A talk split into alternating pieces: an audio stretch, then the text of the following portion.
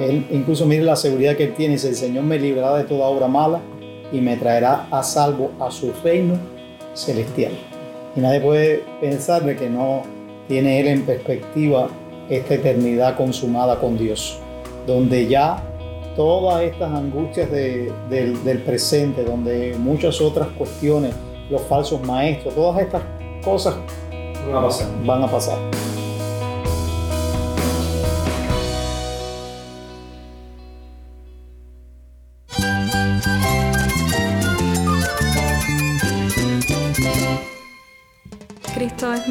Cristo es el Rey del universo, es quien guía nuestras vidas. Él es grande y amoroso. Él es real. Solamente Jesucristo es nuestro Señor y Salvador.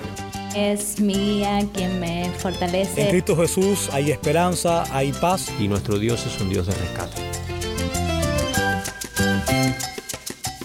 Estás escuchando a El Faro de Redención. Cristo desde toda la Biblia para toda Cuba y para todo el mundo. Hola, soy el pastor Daniel Warren. Gracias por acompañarme aquí en El Faro. Hoy damos continuación a nuestra serie recurrente, El Ministerio Pastoral.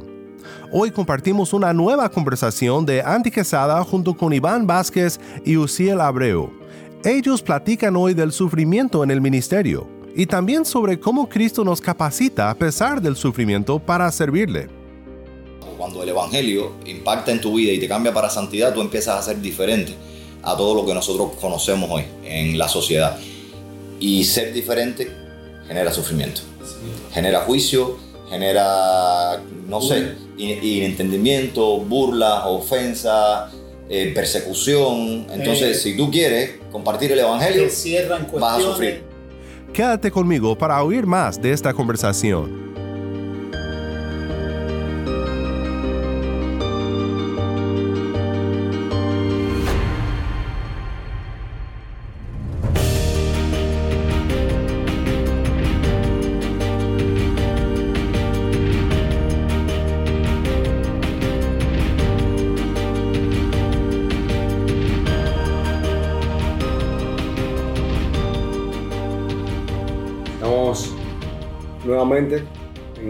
Conversación con pastores Luciel y Iván en La Habana. Damos gracias al Señor por, por ese tiempo en que podemos compartir y podemos hablar acerca de- del reino del Señor y de la manera en que podemos servir también a otros y que otros puedan ser edificados y fortalecidos con estas enseñanzas. Estamos terminando la serie eh, de Ministerio Pastoral en la segunda carta del apóstol Pablo a Timoteo. Y en esta conversación eh, lo que quisiera hiciésemos es pues eh, recorrer rápidamente por algunos de los grandes temas de esta carta, algunas de las enseñanzas más importantes que esta carta trae para la vida de los pastores y que podamos pues conversar sobre eso y que redunde para beneficio de nosotros y también de los hermanos que estarán escuchándonos eh, en el programa de hoy. Así que nada, eh, algunas enseñanzas que podemos aprender de manera general de esta carta de Timoteo para, para los pastores. ¿Cuál dirían ustedes que serían y cómo podemos aplicarla a los pastores y hermanos que nos escuchan? Bueno, eh, hay muchas, que estaremos hablando, muchas enseñanzas eh, pastorales en esta carta, pero una de las que a mí me, me cautiva tiene que ver con el sufrimiento por causa del Evangelio. Y, y recuerdo... ¿Te contiene el sufrimiento? Sí, me cautiva el sufrimiento. es, es, es interesantísimo porque muchas veces... Sabes que eso está duro. Perdóname que te... Sí, yo O sé, sea, yo para sé. los oyentes que están, Claro que que están sí. escuchando ahora, tú sabes que eso va a ser un reto. Eso es fuerte, fuerte. Perdóname que te he dicho eso. El problema es que hay por ahí algunos movimientos que bueno, te dicen pare de sufrir. Sí, niegan el sufrimiento. No, es que, no es, tú que de, sufras, sé es- próspero. es que de hecho en nuestra, en, en nuestra Cuba, eh, yo pudiera afirmar sin temor a equivocarme que la gran mayoría de los cristianos rechazan el sufrimiento Mm. y no tienen en perspectiva en el Evangelio el sufrimiento.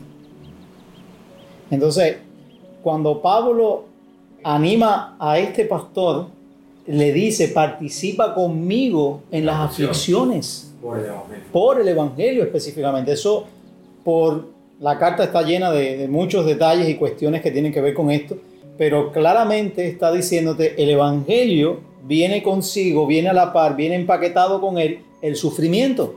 O sea, no se puede vivir para Dios sin sufrir por Dios.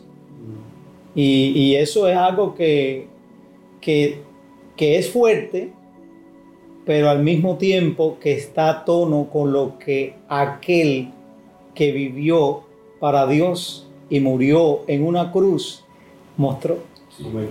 Yo creo, Iván, ahí que de a ver si me explico bien y usar las palabras adecuadas para que no se malentiendan, pero eh, en ese sentido el Evangelio en este mundo, y de eso estábamos hablando, les ver un amigo mío, mi, mi, esposo y yo hoy mismo por la, por la mañana, el, el, Evangelio en este mundo siempre va a ser contracorriente y subversivo. Y, y entiéndase la palabra sub, subversivo no en el tema político, sino en que el Evangelio es una verdad rotunda, absoluta, trascendental para un mundo que está sumido en pecado que está caído, quebrado por el pecado y que el Evangelio en ese sentido es un ente transformador. La obra de Cristo en el corazón de la gente cambia gente y lo cambia para santidad. Y ahí entra la, la, la, jugada, porque cuando el Evangelio impacta en tu vida y te cambia para santidad, tú empiezas a ser diferente a todo lo que nosotros conocemos hoy en la sociedad. Y ser diferente genera sufrimiento, genera juicio, genera, no sé, inentendimiento, burlas, ofensas, eh, persecución. Entonces, Eh, si tú quieres compartir el Evangelio, Te cierran cuestiones, no te dejan hacer Yo cosas. recuerdo al menos tres cosas que Pablo habla en, en 2 de Timoteo respecto a sufrimiento. Uno, persecución. Pablo dice, y todos los que quieran vivir piadosamente en Cristo Jesús Padecerán padecerán persecución. o sea, eso es firme. Eso es un hecho. No es una posibilidad, no es que ah, tal vez, no, no. Y él es el ejemplo máximo de eso porque él estaba preso por causa del Evangelio.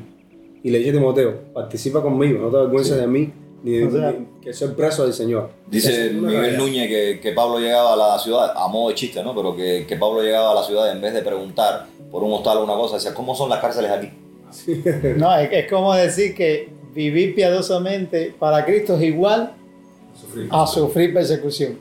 Otra segunda cosa que habla de sufrimiento en 2 de Timoteo, abandono. Pablo le dice a Timoteo, ya sabes esto, que todos los que estaban en Asia Me me abandonaron. abandonaron. Al final de la carta le dice, en mi primera defensa, ninguno estuvo a mi lado. Demas me ha desamparado amando este mundo. O sea, vamos a ser abandonados, vamos a sufrir, vamos a incluso a, a un momento que vamos a estar solos. Eso es una realidad también. Soledad entre comillas, porque el Señor siempre va a estar con nosotros. Sí, no, Pablo lo dice, pero el Señor estuvo conmigo. No, y, y me- eso me hace reflexionar en la, en la persona de Cristo que fue abandonado por sus discípulos en el momento de sufrimiento. Así es, así es. Y la tercera cosa que veo es el sufrimiento que trae consigo eh, lo- lo- los falsos maestros y los que se oponen al Evangelio, que es otra de las cosas que Pablo toma en la segunda carta de Timoteo, Amén. porque habla de eso. O sea, de la que Alejandro el Candelero me ha causado muchos males, habla Pablo.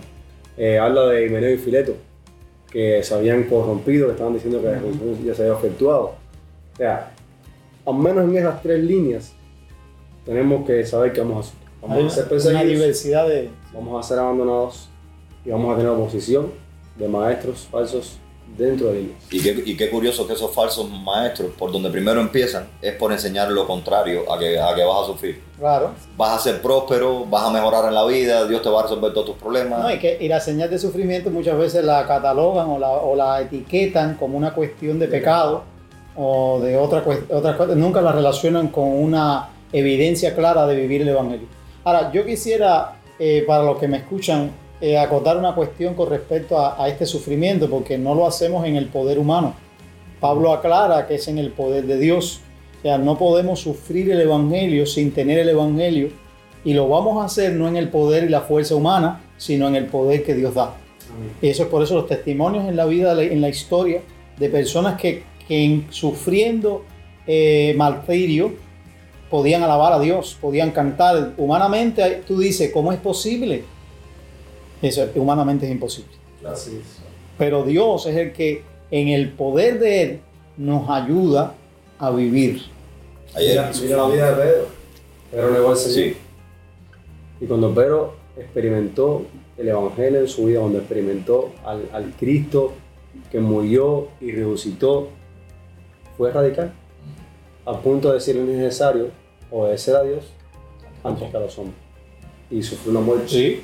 Ayer, ayer, ¿Qué, qué poder hay? no, eso ¿Qué, es qué- qué poder hay para poder llevar- llegar a ese punto? Solamente Es divino. es, es solamente experimentar el No, es que yo pienso humanamente y yo digo, no puedo. Yo me pongo del lado de acá del sufrimiento y visualizo el sufrimiento que está al acontecer y humanamente soy cobarde.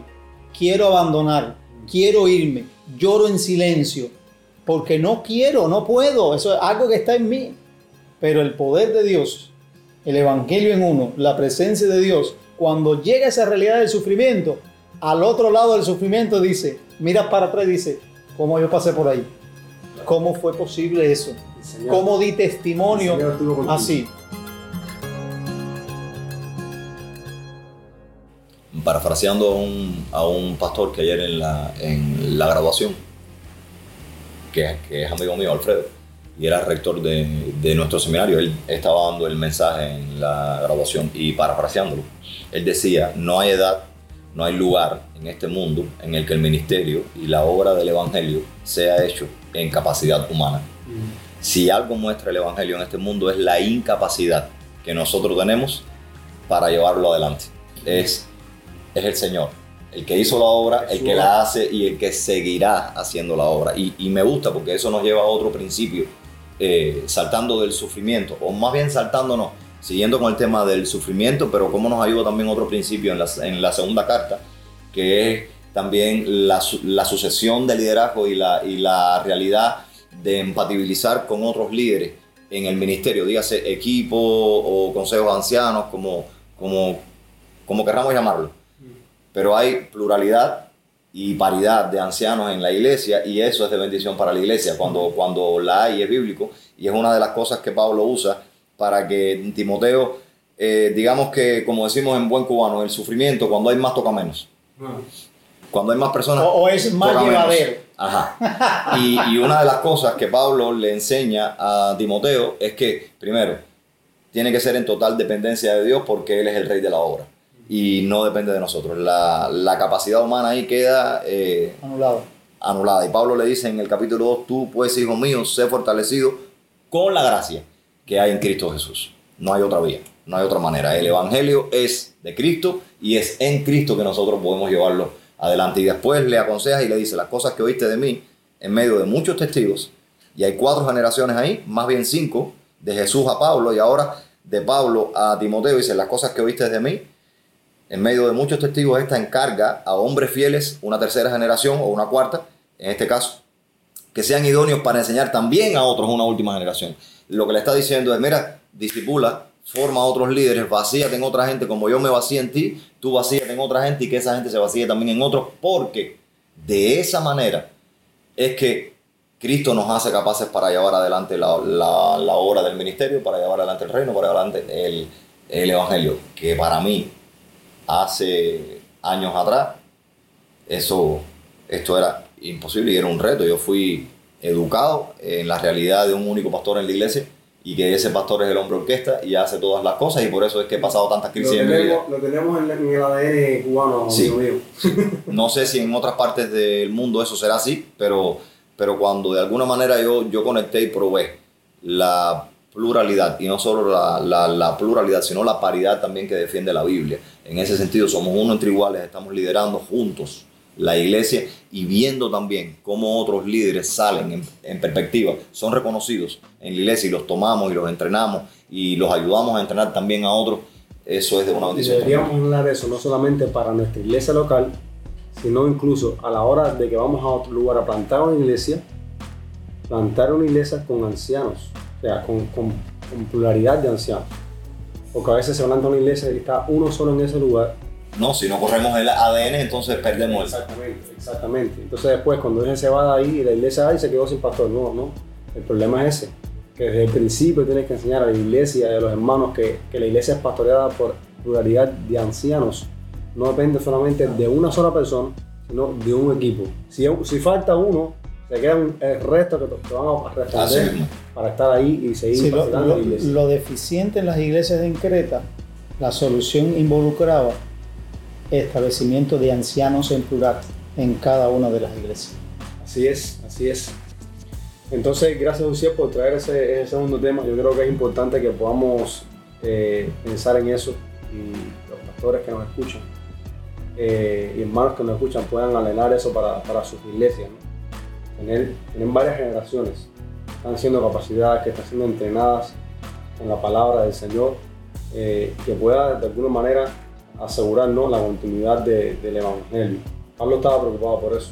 Y por eso le dije eso a Timoteo. Muy preocupado. Esta es la última carta que escribe Pablo y las últimas cosas que una persona dice en su vida son muy relevantes. Que ahí, es, ahí entra coalición la parte del el contenido de lo que se le transmite a los demás. Sí, que, no, no, que no, es enseñar por enseñar. No es entrenar por entrenar. Ni, ni ser unidos, ni estar en unidad por estar en unidad. Por eso. La unidad parte de una unidad teológica y una unidad sí, doctrinal en la, en la sana una, Yo diría que hay una persona que se da. Que, que Pablo le dice, lo que has oído de mí ante mí. ¿Y qué es lo que ha oído Timoteo de Pablo? El Evangelio puro. El Evangelio de Jesucristo. O sea, no es otra cosa. Y eso es lo que nos une. Y eso es lo que, lo que poniendo ahí de atrás, al tema de atrás, es lo que hace que podamos tener compañerismo con otros creyentes. Que, tengamos en común el Evangelio de Jesucristo sin nada más. Y si unes todas esas cosas, Andy, todos esos principios, al, al final es algo esperanzador para el líder. Porque, y estoy hablando en sentido personal ya, cuando yo pienso que yo puedo tener la posibilidad y tengo la posibilidad de pastorear junto a tres o cuatro hermanos más, que me van a acompañar, que me van a corregir, que me van a guiar, que me van a ayudar, que me van a querer, que me van a amar, que me van a enseñar todo el tiempo y que eso mismo va, eh, eh, eh, eso mismo se va a, re, a, reproducir de mí para ellos también. Claro. Mi hermano, eso a mí me da una esperanza tremenda y un consuelo tremendo y una tranquilidad, porque no, porque no estoy solo. No, y que lo hacen sobre, la, sobre un mensaje particular, sobre una persona particular, la vida y obra de Cristo. Además, no sobre, sobre un paternalismo, no sobre una cuestión de esta, diríamos, como... Eh, amiguismo. amiguismo, sencillamente sobre algo que nosotros estamos siendo transformados y sobre la esencia de nuestra vida. Y lo bueno que es eso para la iglesia. Fíjense que, que aquí no hemos hablado nada, para los que nos escuchan, aquí no hemos hablado nada de seminario local. No, no, no, no hemos hablado nada de, de, de, reparación académica. Estamos hablando simplemente de, de una realidad. Una cuestión práctica del ministerio. En la iglesia local. Los pastores entrenando y capacitando a otros hermanos, a otros pastores y a otros ancianos. La, la, la, la capacitación académica por supuesto que es buena, que es necesaria y, y que bueno que en ese proceso en algún momento determinado esté presente, pero no es la función de un seminario hacer pastores ni, ni hacer ese, ese trabajo que Pablo está diciendo a Timoteo. El seminario gradúa licenciados en Biblia y teología, pero no Nada pastores. sustituye lo que Dios le dio a la iglesia local. Y la responsabilidad que le dio a los pastores. Ah, ¿eh? Con todo, yo cuando digo iglesia local involucro todo esta esto. responsabilidad es para, específica para un pastor. Un pastor tiene que encargar a hombres fieles, idóneos para enseñar a otros lo que has recibido, el evangelio que has recibido. Y eso nos lleva a otro punto también esencial en esta carta, que es la centralidad en las escrituras. Mm. Pablo nunca se va de la revelación, nunca se va de las escrituras, hace un énfasis tremendo a, en Timoteo, en cualquiera de las dos cartas, y en esta más le dice, oye, céntrate en el evangelio, que eso es lo que yo te he enseñado. La escritura es inspirada por Dios y es útil para toda esta multiplicidad de cosas. Es esto, es la escritura, no es nada más. Procura, procura presentarte a Dios aprobado como obrero que no tiene acá circunstancias, que usa bien la palabra de verdad. Y, y, eso es importante, o sea, el mensaje, y gracias a usted por traer esa a, a, colación, a colación aquí, el mensaje que predicamos, el mensaje que entregamos a otros, tiene que estar arraigado en la palabra Imagínate si tú eres el único que lo va a enseñar a la iglesia. ¿Quién te norma entonces a ti? Tengo mucho riesgo de... ¿Quién te puede corregir? quién te puede ayudar, quién te puede guiar. No vas a tener ni siquiera ayuda. Cuando tú tengas una duda preparando un sermón, vas a mirar para el lado y no vas a tener otro anciano que te ayude y que te diga, mira, yo hace poco estuve leyendo sobre esto y mira, mira esta realidad acá. No, yo te digo, una de las mayores bendiciones que tenemos en nuestra iglesia es eso. Pues cuando estamos preparando un sermón, ahí mismo estamos hablando de un pasaje que, que Iván tiene que predicar esta semana. Y, y recuerdo cómo la discusión o el, o el, debate alrededor de ese pasaje, de cuál era el énfasis del pasaje, trajo luz, trajo luz para poder, eso es eh, para poder ayudar a Iván en ese sentido. Y, y eso, es, eso, es, algo bueno, o sea, que necesitamos, porque no somos, no somos infalibles. Y estás ayudando, entre comillas, ¿no? Estás ayudando a Iván pero estás garantizando que la palabra sea fielmente predicada a la iglesia. O sea, es de bendición para la iglesia. Claro, claro. Bueno, el, beneficio, el beneficio es para Iván en ese sentido, pero, pero el gran beneficio es al final. Que Iván se lo va a transmitir a la iglesia. A la iglesia. Gloria al Señor por eso.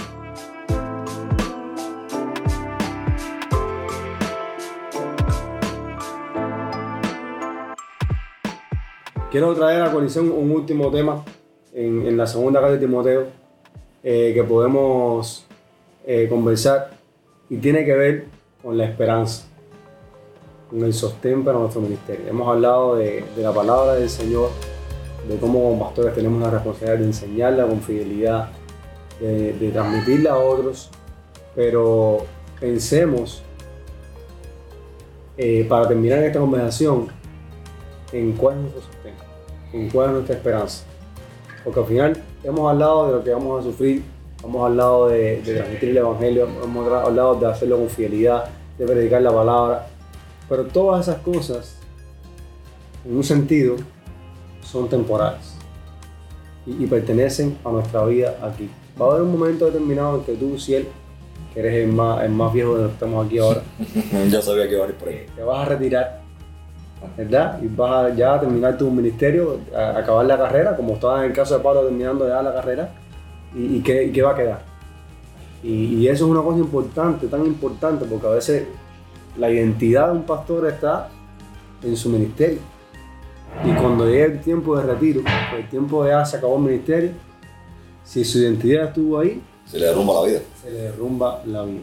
¿Qué nos enseña Pablo en 2 de Timoteo sobre dónde estaba su identidad su esperanza como, como ministro del Evangelio? A mí me encantaría leer un, uno- unos versos aquí rápidamente. Dice Pablo en el, en el capítulo 4, y a partir del verso 6 dice, porque yo ya estoy para ser derramado como libación. Hace uso de una ilustración veterotestamentaria ahí, de la ofrenda que se daba en aceites y en vino. Y de alguna manera lo que Pablo está diciendo es, yo ya estoy listo para morir, para ser sacrificado. Dice, yo estoy listo para ser derramado como libación y el tiempo de mi partida es inminente, o sea, ya estoy para morir. He peleado la buena batalla, he acabado la carrera, he guardado la fe, ministerio. Pero ahora pone el fundamento. Dice, por lo demás, me está reservada la corona de justicia, la cual me dará el Señor, el juez justo, en aquel día, y no solo a mí, sino también a todos los que han demostrado amar su aparecimiento. O sea, no solo a mí, a ti también, Timoteo. Y ese es el fundamento, el Señor mismo. No es el ministerio, no es los logros que hemos tenido o que el Señor nos ha dado a través de todo el ministerio, no es la iglesia local ni cómo te aman los hermanos, no es ni siquiera tu esposa, tus hijos, es Cristo. Y el Evangelio lo que nos enseña es eso. La centralidad de Cristo desde Génesis hasta Apocalipsis lo que nos enseña es eso. Él es nuestro fundamento, Él es nuestro mayor tesoro, Él es nuestra riqueza y por Él merece la pena sufrir, merece la pena estar centrado en la escritura, merece la pena todas las cosas porque Él es el que nos lleva a actuar de esa manera. Creo que, que el ingrediente particular en la vida cristiana y precisamente dejar una realidad del Evangelio es el aspecto del futuro que tenemos, que nos tiene deparado Dios, que Dios nos tiene preparado. Y, y ahí no podemos vivir nuestro presente solamente sin olvidar lo que Dios tiene preparado, porque estas dos cosas están ligadas. Vivimos el presente con vista en la eternidad. Y en un futuro que es seguro. Y por eso, y entonces cuando termina Pablo esta carta, él incluso mire la seguridad que él tiene, dice, el Señor me librará de toda obra mala y me traerá a salvo a su reino celestial.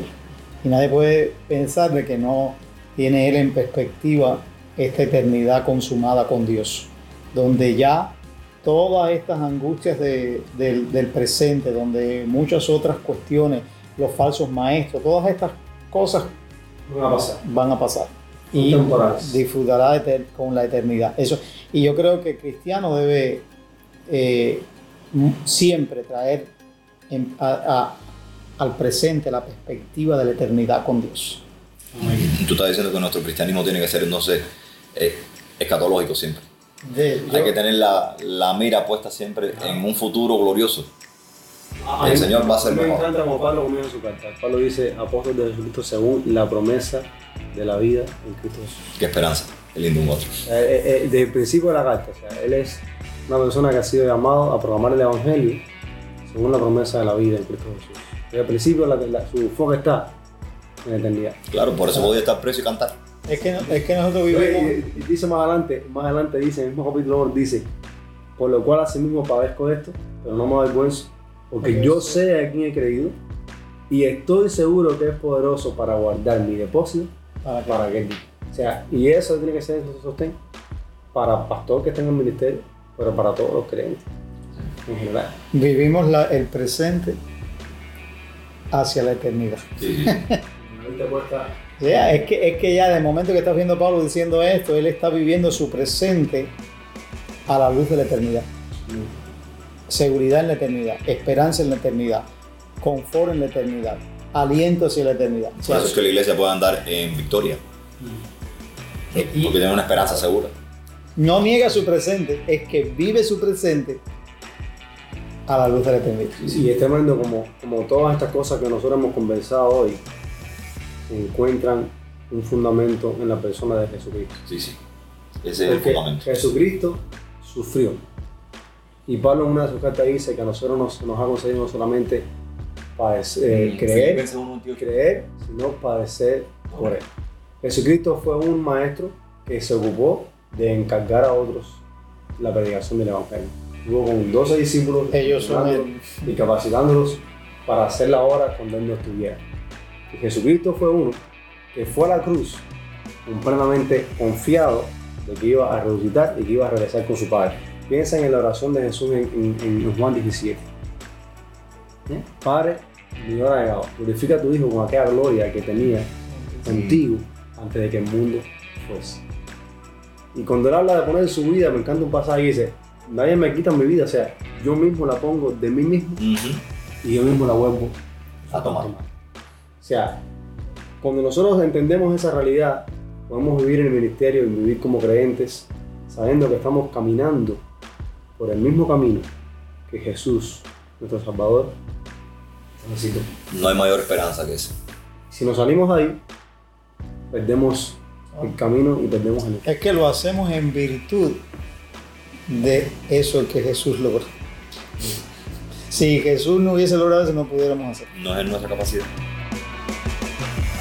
Entonces, creo que no hay mejor manera de terminar eh, esta serie del Ministerio Pastoral de, de hablar de, acerca de esa esperanza eterna que tenemos en Cristo Jesús. Y que estuvo presente en la vida de Pablo, que sostuvo a Pablo, que sostuvo a Timoteo, que ha sostenido a tantos creyentes a través de toda la historia del cristianismo y que es un mensaje también poderoso para sostenernos también a nosotros. Amén.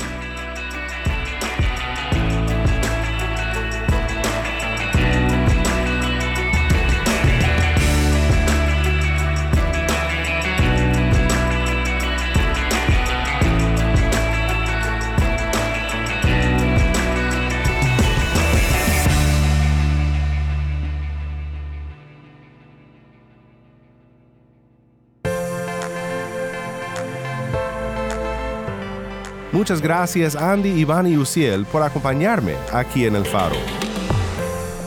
Soy el pastor Daniel Warren. Te invito a que me acompañes mañana en esta serie El Ministerio Pastoral. La luz de Cristo desde toda la Biblia, para toda Cuba y para todo el mundo, aquí en el faro de redención.